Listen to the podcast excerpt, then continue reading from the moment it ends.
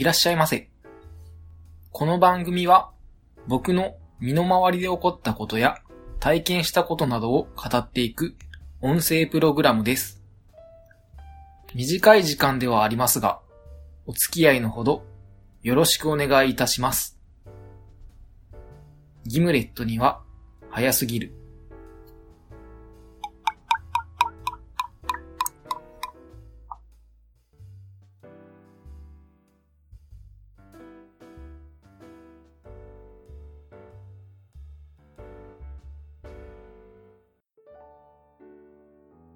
それでは始めていきましょう。今回は、うまやんさんよりオーダーをいただいたので、そちらに対してお答えしていきたいと思います。初回から落ち着いたお声と番組の雰囲気でとてもリラックスして聞かせていただいています。さて、今回はピエールさんに質問がありメールしました。昔の漫画やドラマでたまに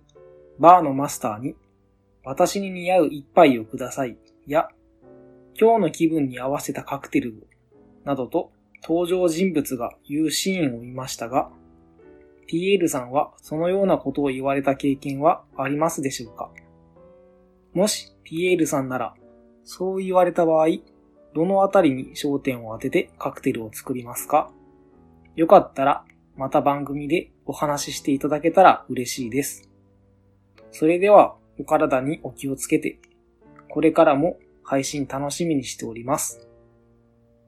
と、オーダーをいただいています。実際に年に何回かこのようなオーダーをお受けすることがあるんですが、このようなオーダー、僕に限らずおそらく多くのバーテンダーさんが困る注文ではないのかなと思われます。なぜかと言いますと、大体こういうオーダーをされる方は、初めてご来店された方が多くて、味の好みやお酒をどれぐらい飲めるかが全くわからないわけです。例えると、薬局に来て薬をくださいと言われているようなものなんですよね。ということなので、こういう場合は会話の流れで情報を引き出したりしてカクテルを作らせてもらっています。ただ、場合によっては、何でもいいから作ってよと言われる場合もあったりするので、これがなかなか困ったりもします。その時は、ご想像にお任せするんですが、とは言ってもお金をもらってお酒を飲んでいただくので、ある程度ご期待に沿ったものを作るのが僕たちの仕事です。こういう場合、一番喜ばれるのは青色のカクテルで、ガルフストリームやチャイナブルーなんかは飲み口も良いので喜ばれますね。また、女性に出す場合は赤やピンクなどを使うことが多いです。この場合はベリー系のリキュールとかを使うことが多いですね。そして男性に出す場合はどちらかというとグレープフルーツやライムなど柑橘系を使うことが多いような気がします。また、その人が持っているアイテムなどの色が分かれば、それに合わせた色を出したりすることもあります。それから、今日の気分でと言われた場合なんですが、この場合はまず炭酸が好きか嫌いかを聞いておいて、炭酸ありならすっきりしたいのかなと思いまして、と言って、ジンフィズとかの炭酸や柑橘が入ったものを出したり、炭酸なしならグレープフルーツなどでまとめたりすることが多いです。人の味覚も好みによって違うんですが、お任せの場合は基本的には度数が強すぎないこと、そして甘みと酸味のバランスを取れば、ある程度の人に対応できるのかなと僕は思っています。といった感じで僕は対応させてもらっているんですが、うまやんさん、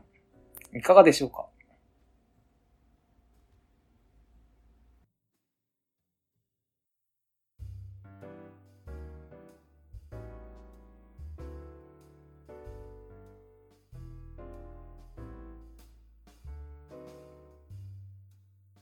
この番組では皆様からのご意見、ご感想、ご質問、話してほしいことなどを募集しています。メッセージは、メール、ツイッターハッシュタグ、ダイレクトメール、